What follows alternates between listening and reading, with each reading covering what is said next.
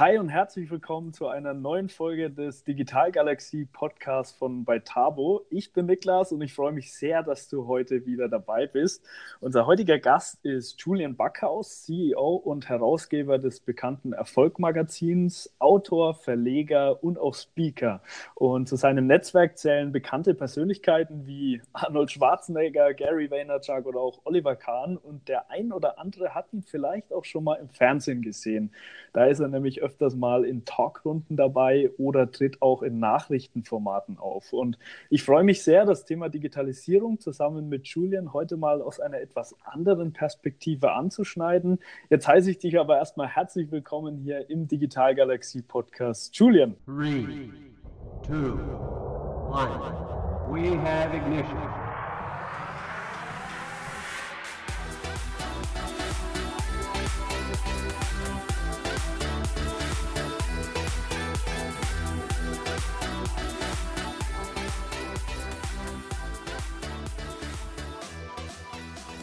Hallo Niklas, Dankeschön.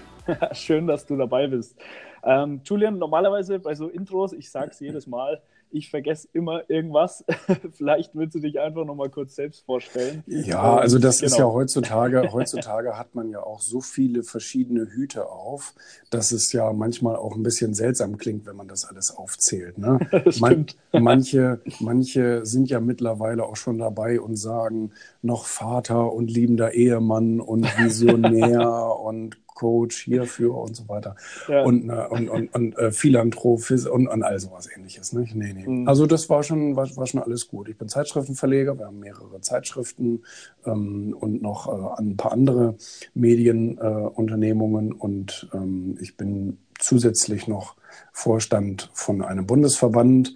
Daher kommt dieser, dieser Lobbyistentitel. Und ähm, ja, das mit Buchautor hast du schon gesagt. Genau. Super, sehr schön. Freut mich, wenn ich nicht ganz so viel vergessen habe. Nein, nein. Super. Ja, das zentrale Thema des Digital Galaxy Podcasts ist ja, wie der Name schon sagt, das Thema Digitalisierung. Somit eingangs mal die Frage an dich, in welcher Form kommst du denn mit Digitalisierung in Kontakt und welche Bedeutung hat das ganze Thema für dich? Das ist ein ganz großes Thema momentan in der Verlagswelt, weil historisch gesehen haben die Verlage damit eher Probleme, weil sie immer noch dem gedruckten Buchstaben hinterherlaufen und das als ähm, kulturell wertvoll und wichtig empfinden. Und ähm, heute ist aber die Zeit nun mal auch anders. Die Leute wollen unabhängiger und digitaler und schneller lesen und konsumieren. Und da muss sich natürlich auch der Lieferant, in dem Fall die Verlagswelt, darauf einstellen. Und das haben sie jahrelang nicht gemacht und auch heute hinken viele immer noch ähm, ganz stark hinterher.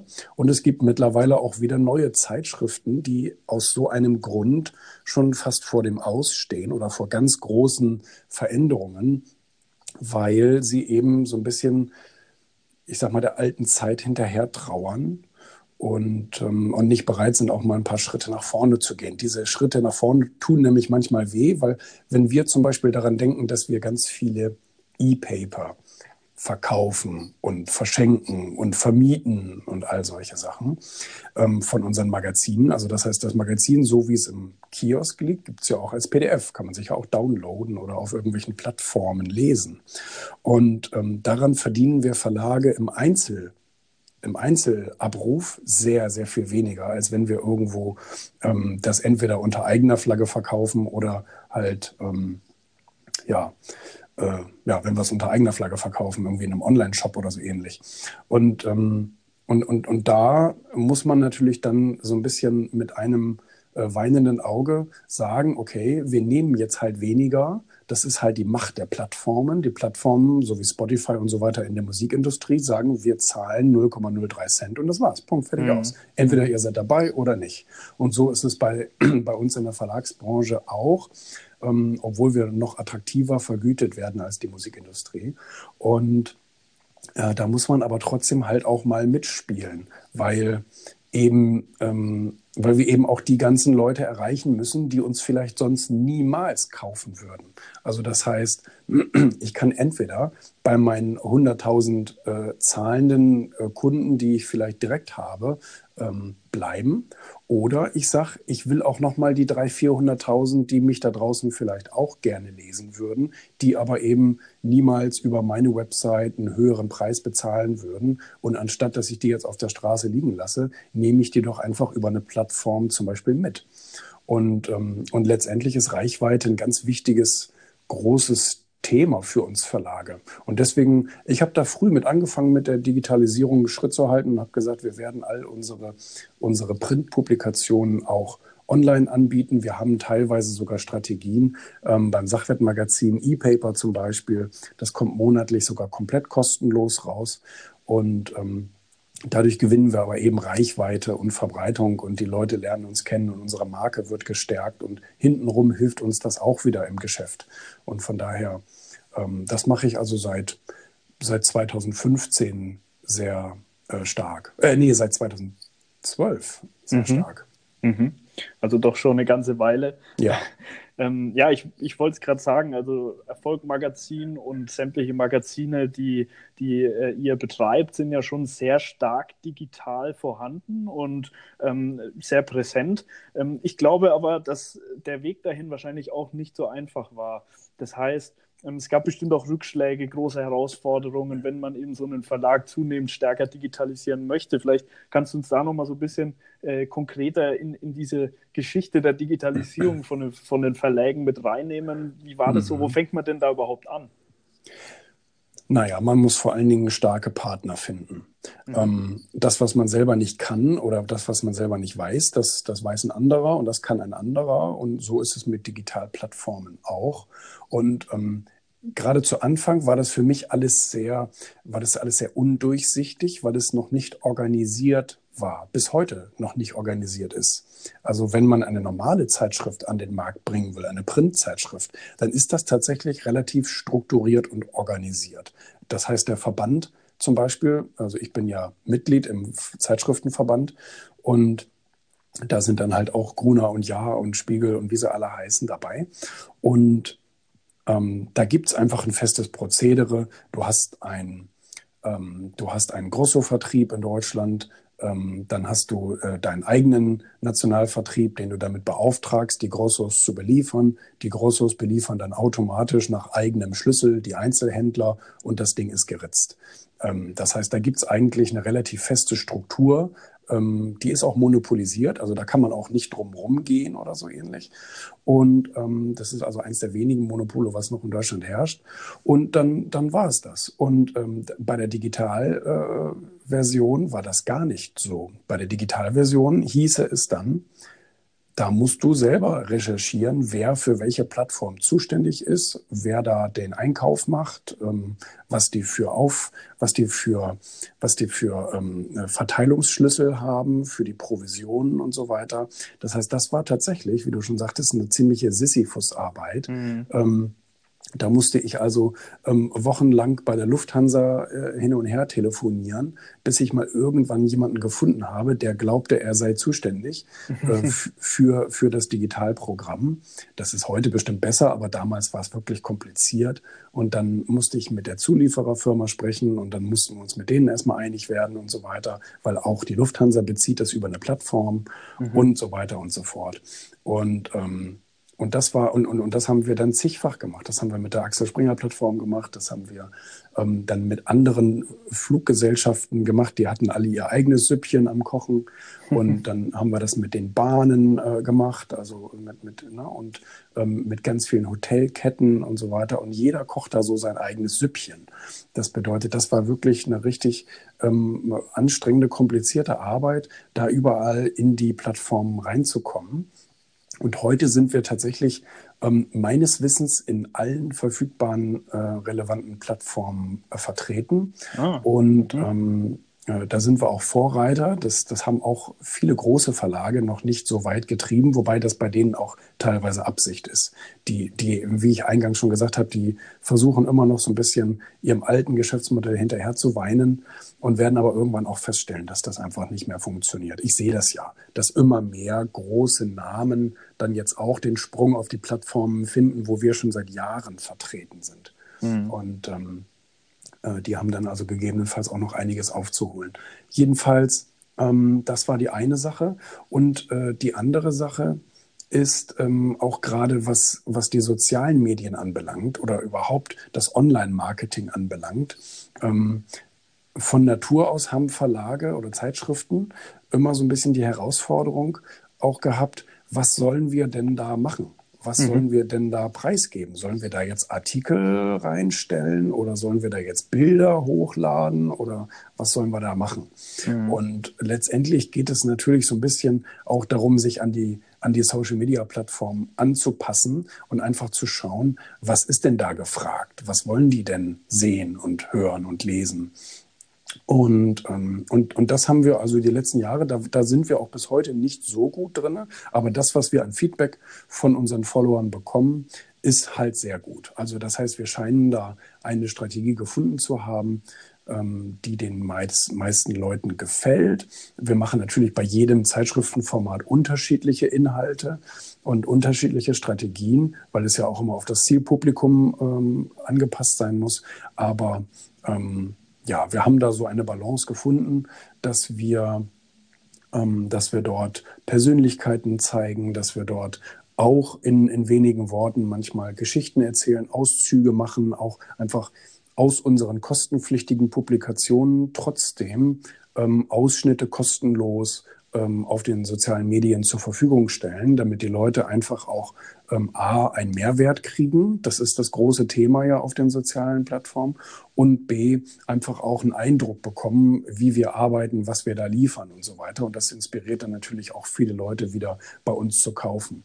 Und ähm, das funktioniert also ganz gut. Es funktioniert auch eh, gerade in den sozialen Medien etwas mit einem Gesicht zu verbinden. Deswegen versuchen wir viel Persönlichkeit auch dort mit reinzubekommen. Das heißt, wir stellen nicht einfach nur irgendwelche Nachrichtenartikel oder sowas online, sondern wir, wir, wir, wir stellen dort auch ganz viel Menschen vor. Und ich selber bin auch oft äh, sozusagen mit meinem Gesicht da präsent und stehe für die Marke oder für die Marken. Und ähm, so wie so ein Klaus Hipp oder Richard hm. Branson. Mhm. Und ähm, das funktioniert sicherlich auch gut. Ah, okay, super. Klingt auf jeden Fall sehr durchdacht und äh, sinnvoll. Ähm, wenn wir jetzt vielleicht mal ein bisschen rauszoomen, mal aus der Verlagsbranche ein bisschen raus. Du sprichst ja auch ganz viel mit, äh, mit Unternehmern und kriegst da sicherlich auch viele Einblicke. Wenn man jetzt vielleicht mal auf diese Makroebene geht, was glaubst du, sind denn so zum einen Fehler, die häufig gemacht werden in, in Unternehmen im Zusammenhang mit Digitalisierung und was sind vielleicht auch Erfolgsfaktoren? Also wie gesagt, ich bin wahrscheinlich nicht der größte und beste Experte, um, um, um über das Thema äh, generell in Unternehmen zu sprechen. Ich mhm. kann es nur aus, aus unserer Sicht ähm, beurteilen. Ich glaube, ein Fehler ist, dass man nicht genug ausprobiert, mhm. dass, dass, dass, dass sie zu viel Angst haben, dass man sich etwas kaputt machen kann. Und ich glaube aber, dass ähm, man kann auch innerhalb von kurzer Zeit, wenn man zum Beispiel eine Woche mal eine Strategie testet und man merkt, das kommt halt überhaupt nicht an, glaube ich nicht, dass es deiner Marke einen großen Schaden ähm, mhm. anrichtet. Aber gut, das kommt dann wieder darauf an, wie fragil die Marke ist. Ja. Aber ich glaube, wenn man da im Vorhinein schon ein bisschen Wert drauf gelegt hat, dass man so eine grundsätzliche ähm, fundierte Markenbildung hat, dann, dann kann einem das normalerweise nicht viel anhaben. Das, das haben auch schon große Marken, große Marken wie Coca-Cola haben auch schon große Fehler in ihrer Karriere gemacht und irgendwelche Getränke auf den Markt gebracht oder vom Markt genommen, wo dann nachher die Menschen protestiert haben. Und ähm, klar, kurzfristig tut es vielleicht mal weh, aber langfristig schadet es einer starken Marke normalerweise nicht. Deswegen ruhig mal ausprobieren, meiner Meinung nach, mhm. und ähm, einfach mal die Reaktionen testen. Man kann natürlich auch erstmal in kleinere Testgruppen gehen und einfach mal in, in, mit, mit einem Mikropublikum einfach schauen, wie kommt das an. Und dann kann man es ja sozusagen adaptieren äh, auf, die, auf die große Menge. Und ähm, und ich glaube, wie gesagt, Erfolgsfaktor ist durchaus, ähm, wenn man Geschichten erzählt, wenn man, wenn man Unterhaltung bietet. Ich glaube, das ist etwas, ähm, was jetzt zum Beispiel gesprochen auf die sozialen Medien oder überhaupt im Internet oder im Online-Marketing sehr gut ankommt. Ähm, aber so wie gesagt, generell managementtechnisch, wie die Digitalisierung gut oder schlecht voranläuft, da bin ich wahrscheinlich nicht der perfekte Ansprechpartner. Mhm, mh. Naja, aber waren trotzdem auf jeden Fall wichtige und sehr, sehr gute Punkte. Ähm, du hast vorher noch einen Punkt genannt, den habe ich mir hier auch dick und fett mitgeschrieben, weil äh, den kann ich nur unterstreichen. Und zwar, du hast gesagt, wichtig ist auf jeden Fall ein Netzwerk zu haben, sich auszutauschen mhm. mit anderen über Erfahrungen, über Rückschläge, über Dinge, die man vielleicht besser machen kann. Ähm, ich glaube, das ist auch ein, super wichtiger Punkt, äh, weil man einfach sehr, sehr viele unterschiedliche Einblicke bekommt und dann wiederum ja auch die Grundlage dafür bekommt, mal wieder was Neues auszuprobieren. Absolut. Wichtig ist mir immer, wenn ich jemanden frage, wie er etwas findet oder ob er mir das empfehlen kann, mhm. dann sagen viele, nein, anders, dann berichten viele, ähm, ja, wir machen das auch gerade und das ist ganz toll. Und äh, dann frage ich immer, wie, wie kommst du zu dem Schluss, dass das ganz toll ist? Nur weil ihr das gerade macht oder weil ihr tatsächlich damit bessere Ergebnisse habt? Mhm. Weil, weißt du, oftmals haben wir so, ich, ich, ich da gibt es bestimmt auch einen wissenschaftlichen Begriff für, wie man das nennt. Ähm, wenn du zum Beispiel etwas Einzigartiges kennengelernt hast, sagen wir mhm. mal, sagen wir mal, irgendein Restaurant oder so hat eröffnet und, ähm, und jemand fragt dich, kennst du ein gutes indisches Restaurant? Und, ja, ja, ja. Weißt du, und dem fällt nur das ein. Und er sagt, ja, wir waren letztens in diesem indischen Restaurant da. Da mhm. geh doch mal, da geh doch mal hin. Mhm. Weißt du, aber ohne dass derjenige wirklich sagt, das war das beste Restaurant, was ich jemals gehabt habe, sondern es ist einfach das Erste, was ihm einfällt. Ja. Und äh, das ist oftmals bei neuen Strategien, Marketingstrategien oder ähnliches auch so, dass ich jemanden frage und der sagt, ja, wir machen das auch gerade und äh, das läuft auch richtig. Und ich sage, ja, wie sind denn die Ergebnisse? Und er sagt, ja gut, äh, da kann ich jetzt nicht so viel zu sagen. Und deswegen äh, klopfe ich das immer ein bisschen ab, ob der tatsächlich schon Erfahrung ähm, damit gesammelt hat oder ob der einfach selber gerade ausprobiert. Ja, auch ein sehr, sehr wichtiger Punkt, kann man sich auch festhalten, ähm, wenn jemand von etwas berichtet, äh, dass er da gerade auch ähm, ja, testet oder das ausprobiert und eine gewisse Euphorie mit sich bringt, ähm, dass man da wirklich auch mal nach den, nach den Hintergründen fragt, nach Zahlen fragt und nicht diese äh, Euphorie blind sozusagen aufsaugt, mhm. Ähm, ist ein wichtiger Punkt und ich glaube so dieses man kennt es ja, dass etwas Neues einen einfach total begeistert. Ähm, auch erstmal vielleicht nicht auf ganz so rationaler Ebene, sondern einfach auf emotionaler Ebene. Absolut. Ähm, und das ist, glaube ich, genau dieser springende Punkt, auf jeden Fall, ja. Okay, ähm, jetzt geht es hier im Digitalgalaxie Podcast nicht nur um Digitalisierung, sondern es geht auch um Unternehmertum. Ähm, wir haben auch viele Unternehmer und Gründer, die hier auch zuhören. Äh, du bist auch, Julian, ein sehr erfolgreicher Unternehmer. Wenn du jetzt vielleicht mal so drei Punkte nennen würdest, die für dich absolut für deinen Erfolg entscheidend waren, welche drei Punkte wären das?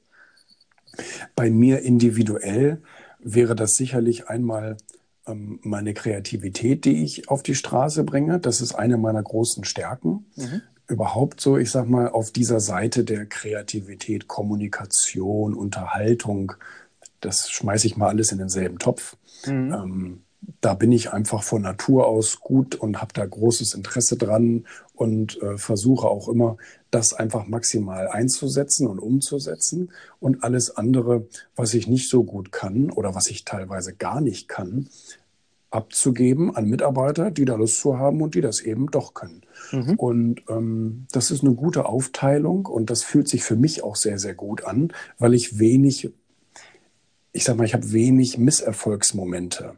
Weil Misserfolgsmomente habe ich ja oft dann, wenn ich etwas mache, wo ich nicht so gut drin bin.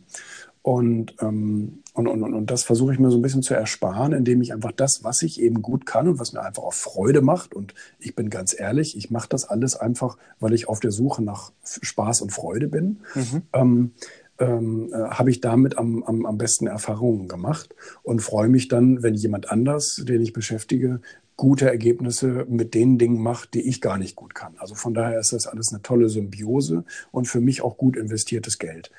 Und ähm, das ist die eine Sache. Was, was war noch wichtig? Wichtig war sicherlich immer weiterzugehen, immer wieder den, den Schritt nach vorne zu suchen, auch wenn du mal schwierige Zeiten hast gerade am Anfang einer Selbstständigkeit hat man die naturgemäß, hatte ich genauso wie jeder andere auch oder wie wahrscheinlich 99 Prozent der meisten auch. ja, das ähm, stimmt. Ne, äh, vielleicht gibt es immer das eine Prozent, was Glück hatte oder wie auch immer. Mhm. Aber ähm, so war das sicherlich. Und, ähm, und ich habe mir aber immer gesagt, ich gehe trotzdem immer einen Schritt weiter. Und das, das wirkt natürlich manchmal etwas geisteskrank, dass wenn alles, wenn alles irgendwie in den, in die, ähm, ja, weiß ich nicht, wenn, wenn alles problematisch ist und man sagt, jetzt geht es wieder einen Schritt nach vorne.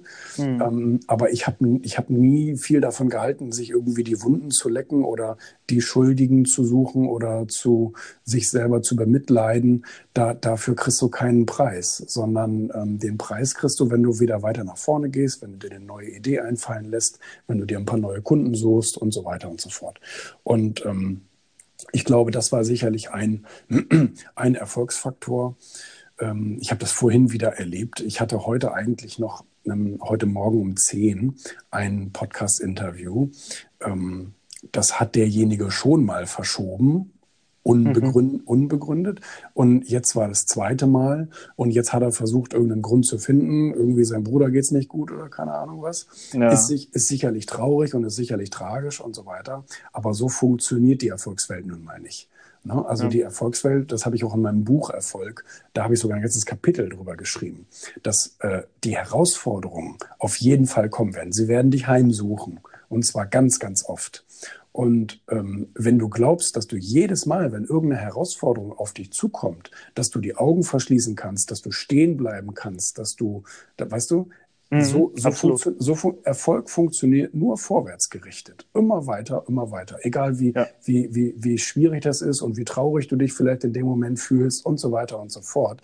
Weil indem du stehen bleibst, machst du es naturgemäß schlimmer jeder, der Mathematik versteht, weiß, sobald ich etwas abziehe, wird es weniger. Ne? Und, ja. und, und, und, wenn ich meine Leistung verringere oder wie auch immer, dann, dann wird das alles weniger und nicht mehr. Und ähm, das, das verstehen viele nicht, dass man auch in der Krise, auch in der Herausforderung immer einen Schritt weitergehen muss. So, und was wäre vielleicht noch ein wichtiger Faktor? Bei mir ist es sicherlich auch der Faktor Mensch. Also ähm, ich kann, ich kann ganz gut netzwerken und Menschen, Menschen ähm, ähm, ja auch für meine Idee gewinnen und so weiter. Und ich kann mich auch gut für andere Ideen äh, begeistern und einbringen. Und ich glaube, das war auch immer ein Erfolgsfaktor, dass ich mit ganz vielen anderen erfolgreichen Menschen mich zusammengetan habe und einfach gewisse Ideen gemeinsam weiterentwickelt habe. Und denk nur mal an das einfachste Beispiel. Wenn ich ein Magazin rausbringe, brauche ich ganz viele Menschen, die da etwas zu beitragen die mhm. Interviews geben, die Gastbeiträge schreiben, weißt du, die solche Dinge machen. Und ähm, oder auch technisch gesehen, die Redakteure sind, die die Fotos machen, die das ganze Layouten, einen Drucker brauche ich und so weiter und so fort. Mhm. Das heißt, es ist ganz, ganz viel Faktor Mensch und ähm, da habe ich mich auch immer sehr wohl gefühlt, Menschen einfach zu, zu gewinnen und, und, und, und ja. Ja, cool, super. Ja, drei super spannende Punkte. Ähm, du hast kurz dein Buch erwähnt. Ähm, das werden wir auf jeden Fall auch mal in die, in die Show Notes reinpacken. Ähm, das Erfolg, was wir von den super erfolgreichen lernen können. Richtig cooles Buch. Ich habe es auch gelesen. Sehr ähm, schön. Große Empfehlung. Ähm, aber man hat auch an diesen drei Punkten schon gemerkt, da ist auf jeden Fall Substanz da und da kann man auf jeden Fall einiges lernen. Ja. Ähm, sehr, sehr spannend. Kann ich absolut, absolut äh, zustimmen. Sehe ich genauso. Man muss einfach immer einen Schritt weiter nach vorne gehen, weil gerade dann, wenn es auch richtig unangenehm wird, gerade dann macht man nun mal die Fortschritte. Man sollte genau. halt die Komfortzone einfach möglichst häufig verlassen, weil nur so kann man sich immer wieder auch neu erfinden, man kann Neues lernen und es ist halt nun mal naturgemäß oft einfach ein bisschen unangenehm. Aber wenn man sich versteckt und immer nur das tut, was man kann, dann der Spruch ist alt, ne? aber dann bleibt man immer nur das, was man ist. Das ist einfach so. Das stimmt. Und genau, also deswegen sehr, sehr wichtige Punkte. Ich finde es total inspirierend auch, wenn du äh, ähm, einfach über diese Rückschläge sprichst und auch wie du, wie du damit umgehst. Wir hatten vorhin schon mal ähm, das, das Beispiel, die Digitalisierung vom, vom Verlag, dass da einiges für dich äh, sehr, sehr schwierig war. Hast du vielleicht mal noch eine andere negative Situation oder mal noch einen Rückschlag, wo man noch mal ein bisschen konkreter sehen kann, wie du damit umgehst und was du daraus gelernt hast? Ich überlege kurz. Ich bin mhm. normalerweise derjenige, der das immer schnell verdrängt, eben weil ich nicht in der Vergangenheit leben will. Ja, ja. Ähm, ja. Es sind also, meistens so viele, dass man gar nicht weiß, wo man anfangen soll. Ja, gut, es ist auch immer. Weiß, was auch, rausgreifen soll. Es ist auch immer die Herausforderung zu, zu sagen, was ist überhaupt ein Rückschlag. Also das Wort Niederlage kann ich so, so, so gar nicht so richtig gut fassen, ähm, mhm. weil ich finde, es gibt Erfahrungen und äh, manche helfen einem und manche helfen einem auf eine andere Art und Weise. Aber letztendlich ja. sind, sind sie meistens irgendwie immer gut. Selbst wenn jemand irgendwie pleite geht und seine Firma verliert oder irgendwas, sagt er in 20 Jahren, das war das Beste, was mir passiert ist, weil sonst wäre ich nie auf die Idee gekommen, dies und das zu machen. Mhm, und genau. ähm, so, so sehe ich das auch. Also selbst ähm, selbst als ich früher, sagen wir mal so, selbst als ich in den ersten Jahren meiner Selbstständigkeit irgendwelche, weißt du, jeder hat es vielleicht schon mal gehabt, irgendwelche Nachzahlungen mit Steuern oder dies und das ja, und jenes, weißt du, das ja, ist ja, so das, das, typische Beispiel, was wahrscheinlich, was jetzt jeder Unternehmer, äh, wo jetzt jeder Unternehmer nicken kann. Ähm, genau. Äh, das hat mir, also im Nachhinein hat mir das mit am meisten äh, dabei geholfen, neue Produkte zu entwickeln und eine bessere Preisstrategie zu entwickeln, muss ich ehrlich mhm. sagen. Weil es mhm. einen eben auch so in eine Situation hineinzwingt, ähm, aus der man gerade erstmal nicht rauskommt. Und mhm. man muss sagen, so, wie ist die Lösung dafür jetzt? Okay, die Lösung dafür ist, dies, ähm, dieses neue Produkt jetzt zu launchen und, ähm, und, und auch vielleicht doppelt so viel dafür zu nehmen, wie wir eigentlich gedacht haben. Mhm. Und ähm, also das heißt, das, das ist immer etwas, was, was auf, auf lange Sicht irgendwie immer sehr, sehr weiterhilft, wenn man Probleme hat, weil es einen eben auch zwingt, an neue Lösungen zu denken. Ja. Und ähm, ja, das ist jetzt mal so mhm. spontan, was mir einfällt. Ja, ja, klar. Preise sicherlich auch ein sehr interessantes Thema, ähm, wo ich auch aus meiner Erfahrung sagen kann, dass das natürlich eine gewisse Komplexität hat, ja. wie man das Ganze gestalten soll, weil es geht, es geht halt um den Wert, den man liefert in erster Es gibt ja heute auch nicht mehr einen Preis. Das ist ja das Verrückte.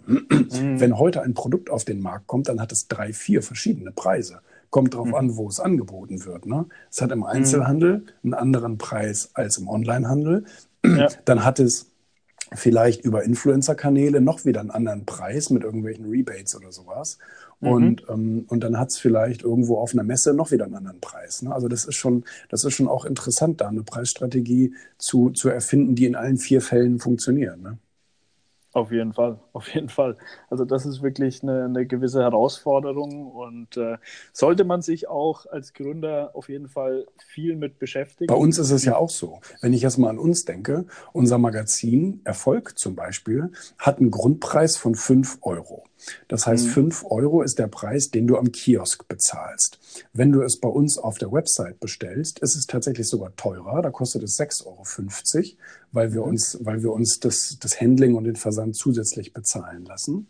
Mhm. Und ähm, dann hat es zum Beispiel ähm, auf einer Plattform als E-Paper hat es äh, wieder einen anderen Preis. Da kostet es, ähm, äh, da kostet es, glaube ich, nach der Apple Matrix 4,99, wenn ich mich gerade nicht irre. Mhm. Und ähm, dann gibt es aber einige Plattformen, die eigentlich dauerhaft ähm, Rabattaktionen laufen haben. Da kostet es dann nur 1,99. Und ähm, und auf zum Beispiel Inklusivplattformen wie zum Beispiel Readly, wo du sozusagen nur einen Monatsbeitrag bezahlst und tausend Magazine gleichzeitig lesen kannst, ähm, da haben wir dann zum Beispiel, wie gesagt, einen Centbetrag und derjenige merkt gar nicht, was er für das Magazin bezahlt, äh, mhm. weil er ja einen Inklusivbeitrag, also eine Flatrate bezahlt. Ne? Und mhm. ähm, das ist schon, äh, das ist schon interessant. Aber man muss einfach da mitspielen und man muss dieses Spiel auch, auch spielen. Absolut. Und sich halt wirklich Gedanken drüber machen, welcher Wert steckt eigentlich in meinem Produkt. Also ja. welchen Wert generiere ich damit? Es geht ja jetzt in dem Fall äh, nicht äh, pauschal, zum Beispiel bei dir beim Erfolgmagazin, um das, den Materialwert. Es geht ja um das, was drinsteht. Vielleicht liest jemand was, ja. ähm, adaptiert es für sich und es verändert sein ganzes Leben. Das passiert also, ständig, ja. Na? Kriegen wir zumindest äh, als Feedback, ja. Genau, und das, äh, das ist halt der Punkt. Das muss man, da muss man wirklich sich überlegen, was ist eigentlich der Wert, den ich am Markt generiere. Ja. Okay, Ähm, einer der Punkte, die du noch genannt hast, äh, die für dich erfolgskritisch waren, ist äh, das Umfeld und äh, ja. ja. einfach unter erfolgreichen Leuten zu sein. Ich habe es vorhin auch im Intro schon mal angerissen. Du hast ähm, wirklich teilweise sehr bekannte und sehr erfolgreiche Personen in deinem Netzwerk. Also ich würde dich auf jeden Fall auch mal als Experte für das Netzwerken bezeichnen. Mhm. Ähm, Netzwerken ist natürlich auch für Gründer und, und Unternehmer ein sehr, sehr, sehr wichtiges Thema. Ähm, kannst du da vielleicht auch nochmal so ein, zwei Tipps geben, wie man ein besserer Netzwerker werden kann oder was dir bis dahin sehr geholfen hat? Ähm, über allem steht, Hallo zu sagen. Mhm. Es ist so wichtig und so viele Leute verpassen alleine schon diese einfachste Regel des Net Netzwerkens, sich einfach mal vorzustellen und einfach mal Hallo zu sagen und einfach mhm. überhaupt mal einen ersten Kontakt Punkt zu finden. Gibt so einen Spruch, ähm, 1, 2, 3, Chance vorbei. Das heißt, wenn, wenn, wenn jemand an mir vorbeiläuft oder auf einer Veranstaltung äh, mir entgegenkommt und ich finde mhm. denjenigen interessant, ob das jetzt ein Pro ja. Prominenter ist oder einfach jemanden, von dem ich schon mal gehört habe oder wie auch immer, ähm, dass ich dann einfach mal Hallo sage und dem mal in die Augen schaue und vielleicht mal die Hand reiche oder ähnliches. Das ist schon mal der erste und wichtigste Punkt, weil wenn der an dir vorbei ist, dann passiert erstmal gar nichts. Und, mhm. ähm, und so kann man, ich meine, selbst wenn du dem nur mal kurz die Hand geschüttelt hast oder so ähnlich und du nachher vielleicht noch mal eine E-Mail oder eine, eine, Kontaktanfrage bei LinkedIn oder so hinterher schickst und, ähm, und sagst, auch wenn sie es nicht glauben, aber es hat mich, hat mich wirklich sehr äh, inspiriert, sie mal kurz zu treffen oder wie auch immer. Ähm, mhm. Dann, dann habe ich ja schon mal einen Anfang gemacht. Man muss ja nicht mit der Tür ins Haus fallen. Also ich habe letzt, ja. hab letztens jemandem gesagt, wenn du auf einer Party stehst ähm, und jemand kommt zu dir und der will dir auf einmal eine Malerdienstleistung verkaufen, dann, dann denkst du doch auch, derjenige ist bescheuert. Und viele Leute versuchen das ob das jetzt im, äh, im, im, digitalen Umfeld ist oder auf dem richtigen, äh, dass jemand auf dich zukommt, dir Hallo sagt und sagt, guck mal, das ist mein Produkt, willst du das nicht kaufen? Und dann denke ich doch so mal, Hallo? Stimmt, ja. Wollen wir nicht ja. erstmal einen Kaffee trinken gehen? Ähm, ja, genau. Ähm, das, das, das ist sicherlich ähm, etwas, was viele Menschen falsch machen, weil die nur an den Nutzen denken. Die, mhm. die wollen halt so schnell wie möglich ihren Nutzen befriedigt haben und sagen, ich will jetzt ja. was verkaufen oder ich will jetzt keine Ahnung was.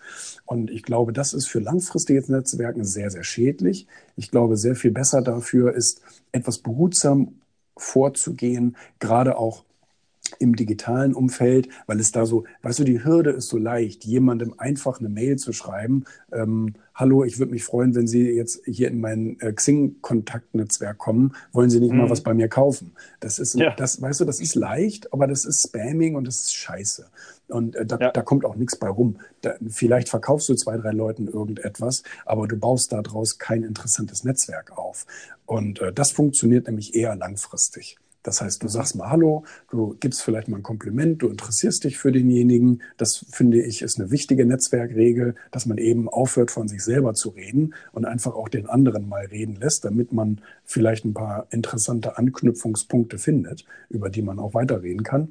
Und, ähm, und dann kann man ja auch in Kontakt bleiben und dann kann man auch etwas machen, ich sage mal, man kann dann auch über die gerade Online-Medien eine Content-Strategie fahren, um in Erinnerung zu bleiben. Also, mhm. also ich mache das eigentlich sehr aktiv seit fast 14 Jahren, ähm, dass ich online einfach ähm, Gedanken, Eindrücke von mir teile. Mhm. Und ähm, andere Menschen sehen mich mal in einem Video, sehen mich mal auf einem Bild irgendwo stehen, sehen mal einen Text von mir oder einen Kommentar oder ähnliches und mhm. kriegen einfach über die Zeit hinweg so einen Eindruck von mir. Das heißt, die wissen, wer ich bin und wer ich nicht bin. So, und dann sortieren sich natürlich auch schon einige aus, die sagen, nee, mit, mit so jemandem äh, möchte ich mich nicht unterhalten und das ist ja auch vollkommen in Ordnung, ich mich auch nicht mit ihm. Aber mhm. umgekehrt gibt es eben auch ganz viele, die dann sagen, aha, man weiß so langsam, wie der Junge tickt. Und, mhm. ähm, und dadurch kamen eben schon wahnsinnig viele ähm, interessante Kontakte, Geschäfte, Netzwerke zustande, weil die, weil die gesehen haben, Mensch, du, ich habe jetzt mittlerweile mitgekriegt, du bist ja viel auf Bühnen unterwegs, würdest du auch bei uns mal einen Vortrag halten? Oder, mhm. oder jemand sagt, Mensch, das mit dem Erfolgmagazin oder Sachwertmagazin oder Founders Magazin, jetzt unser neuestes, unser neuestes Projekt, ähm, das sieht ja sehr spannend aus, kann ich euch da mal einen Gastartikel liefern? Oder ähm, keine Ahnung. Ne? Das, mhm. das, das ist also alles sehr, sehr interessant, wenn man von sich auch Dinge preisgibt. Mhm. Ja, ähm, sehr interessanter Punkt auch mit dem Leute einfach mal ansprechen. Das ist ja oft der Punkt, man macht sich oft viel zu viele Gedanken, was sage ich genau, denen jetzt anstatt eigentlich? was frage ich denen eigentlich? Genau, was frage ich denen denn eigentlich mal? Weil der fühlt sich natürlich auch besser, wenn er nicht ewig voll gelabert wird, auf gut Deutsch so gesagt, ist es. sondern halt einfach mal selbst was erzählen kann. Das stimmt. Ja? Ähm, auf jeden Fall sehr, sehr wichtiger Punkt. Ähm, ja, also das Netzwerken, da geht es auf jeden Fall darum, einfach mal zu machen. Es geht darum, Wert und Nutzen zu liefern, wie du sagst, ähm, und nicht immer nur an den eigenen Nutzen zu denken. Ähm, und ich finde es auch gut und interessant, ähm, sich ja, Kunden im Endeffekt auch erstmal einfach mal zum Freund zu machen. Das heißt, auch authentisch, wie du ja auch gerade gesagt hast, sich für diese Person zu interessieren. Ähm, und man steht ja auch, also im Optimalfall zumindest, man steht hinter seinen Produkten, man glaubt an den Nutzen seiner Produkten. Und nur wenn man seinen Kunden versteht und kennt, weiß man ja auch, wo man wirklich einen Nutzen für ihn letztlich erzeugen kann. Ich finde das einen guten Punkt, den du gesagt hast, eben dieses Beziehung und Freundschaft zum Kunden aufzubauen. Manche Kunden habe ich seit 12, 13 Jahren und die wollen einfach mhm. nicht gehen. Und mhm. das ist eine schöne, das ist eine schöne Sache. Ähm, und, und, und das bestätigt auch, was du gerade gesagt hast.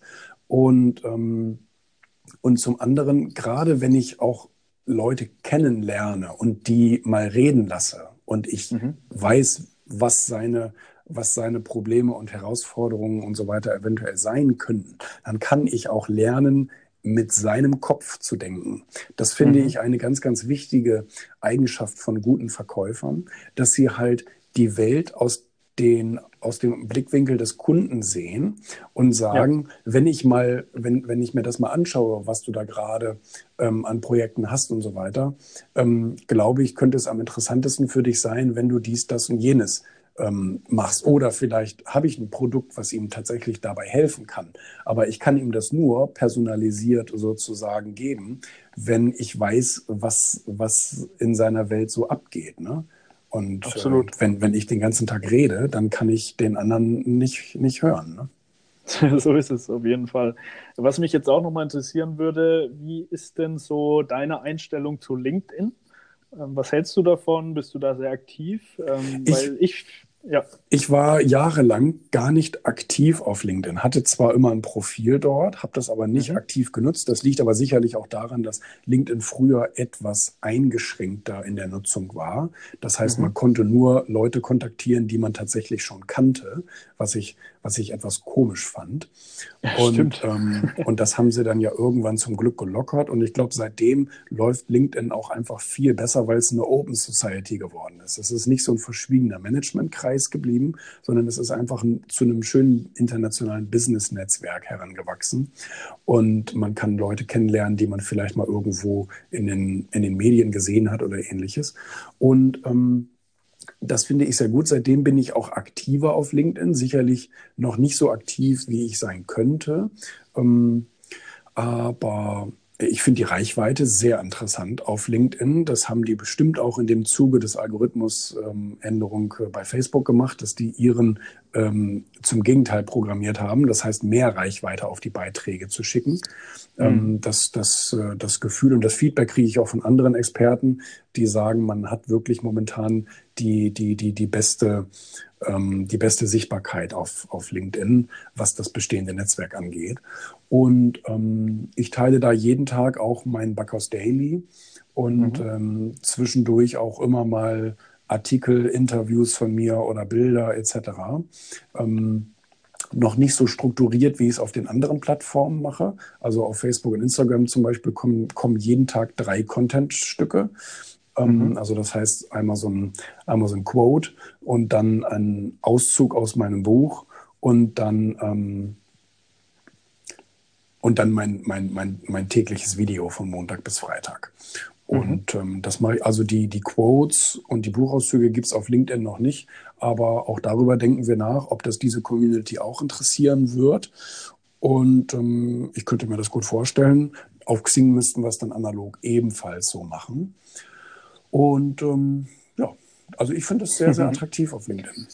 Ja, sehe ich genauso. Also wir machen dort auch sehr viel und da an der Stelle auf jeden Fall auch mal der Impuls an alle Hörer, die sich noch nicht mit LinkedIn auseinandergesetzt haben, sich das definitiv mal anzuschauen. Man muss natürlich auch sagen, dass es wahrscheinlich in ein paar Monaten auch wieder drehen wird. Weil, mhm. weißt du, all die ganzen Verrückten, die jetzt sozusagen das Land verbrannt haben auf Facebook und Instagram, die folgen natürlich jetzt diesen Aufrufen, geht alle auf LinkedIn. Und das merkt, ja. merkt man ja nun mittlerweile auch schon an der, an, der, an der Timeline, wenn man auf LinkedIn geht. Da sind jetzt die gleichen Bekloppten unterwegs, die vorher die ganzen Spam-Mails auf, auf äh, Facebook und dann auf Instagram verschickt haben und da jetzt gesperrt ja. sind. Die kommen jetzt erstmal alle auf, auf, auf LinkedIn und machen da ihren Scheiß. Ähm, ja. Das heißt, das wird sicherlich dann auch wieder wieder für einige ähm, äh, Einschränkungen sorgen. Ich, was, was ich gut fand, muss ich ehrlich sagen, ähm, Xing hat damals als einer der ersten angefangen, solches Verhalten sofort auch zu sperren. Mhm. Und mhm. ähm, das fand ich gar nicht so blöd. Und man hatte auch immer sofort einen Melden-Button, wenn irgendjemand, ich sag mal, gegen die Richtlinien irgendwie Network Marketing, ja, los, hier, du musst bei mir mitmachen und so. Ähm, äh, haben das abgestraft. Ähm, das finde ich gar nicht so übel, muss ich sagen, für ein Business-Netzwerk, dass man so ein bisschen, ich sag mal, das Umfeld wahrt, weil irgendwann hat auch ein CEO von Siemens keinen Bock mehr auf, auf LinkedIn zu sein, wenn er jeden Tag da äh, wieder die Idee des Tages kriegt. Ne? Das stimmt natürlich, auf jeden Fall. Ja, klar, auch das ist wahrscheinlich eine Blase, die irgendwann äh, vielleicht sogar recht bald auch schon platzen wird. Das ist vollkommen richtig. Äh, ich glaube, aktuell ist es aber noch so, dass man da definitiv, denke ich, einen Nutzen draus gewinnen ja, kann. Ja. Ähm, deswegen, wie gesagt, schaut es euch mal an, aber habt im Hinterkopf, was Julian gerade dazu gesagt hat. Ähm, okay, cool, super. Dann vielen Dank äh, für die spannenden Einblicke, Julian. Ähm, du hast gerade schon mal gesagt, ähm, du postest äh, relativ viel Content, auch aus meiner Sicht sehr hochwertig, sehr hilfreich, viel zu Erfolg, Motivation, Persönlichkeitsentwicklung, all diese Themen, die Gründer und Unternehmer auf jeden Fall interessieren sollten. Deswegen abschließend noch die Frage, wenn man dir im Netz folgen möchte, wo tut man das am besten? Nee, das tut man nicht am besten irgendwo, das tut man einfach, wo, wo man sich selber wohlfühlt. Weißt du, die, mhm. die LinkedIner, die können da folgen, die Xinger können da folgen, die YouTuber können da folgen, die Instagramer können da folgen, die Face Facebooker können da folgen. Ich bin ja überall, also kannst du mir selbst überall, auf ja. Pinterest folgen, wenn du willst. Und Und ähm, nee, das, das, das ist alles gut. Perfekt, also findet man dich auf jeden Fall. Aber sicherlich in, in, in der Community wird sicherlich auch unser neues Projekt, das Founders Magazin, sehr interessant sein, weil es eben mhm. da um Unternehmer und Gründerstories und so weiter geht. Und das, was man ja. dazu braucht, ähm, das ist jetzt auch erst ganz frisch auf dem Markt, seit, seit, seit ah. einem Monat. Und okay. ähm, du kannst es kostenlos downloaden. Wir haben mal so einen radikalen Schritt gemacht und ein Magazin nur in der digitalen Welt entworfen und dafür ist auch kostenlos anzubieten. Und ah. ähm, das ist sicherlich, also wir haben schon sehr, sehr tolles Feedback bekommen. Super, freut, freut euch auf die zweite Ausgabe. sehr cool. Nee, da packen wir auf jeden Fall auch nochmal einen Link in die Show Notes. Sehr cool. Ja, dann sind wir am Ende angelangt. Äh, vielen Dank nochmal an dich, Julian. Danke dir. Und, äh, auch vielen Dank an dich, lieber Zuhörer, dass du wieder dabei warst. Lass uns wie immer gerne ein Abo oder eine Bewertung da. Und dann würde ich sagen, hören wir uns einfach wieder in der nächsten Folge. Bis dahin, bleib galaktisch, mach's gut, ciao.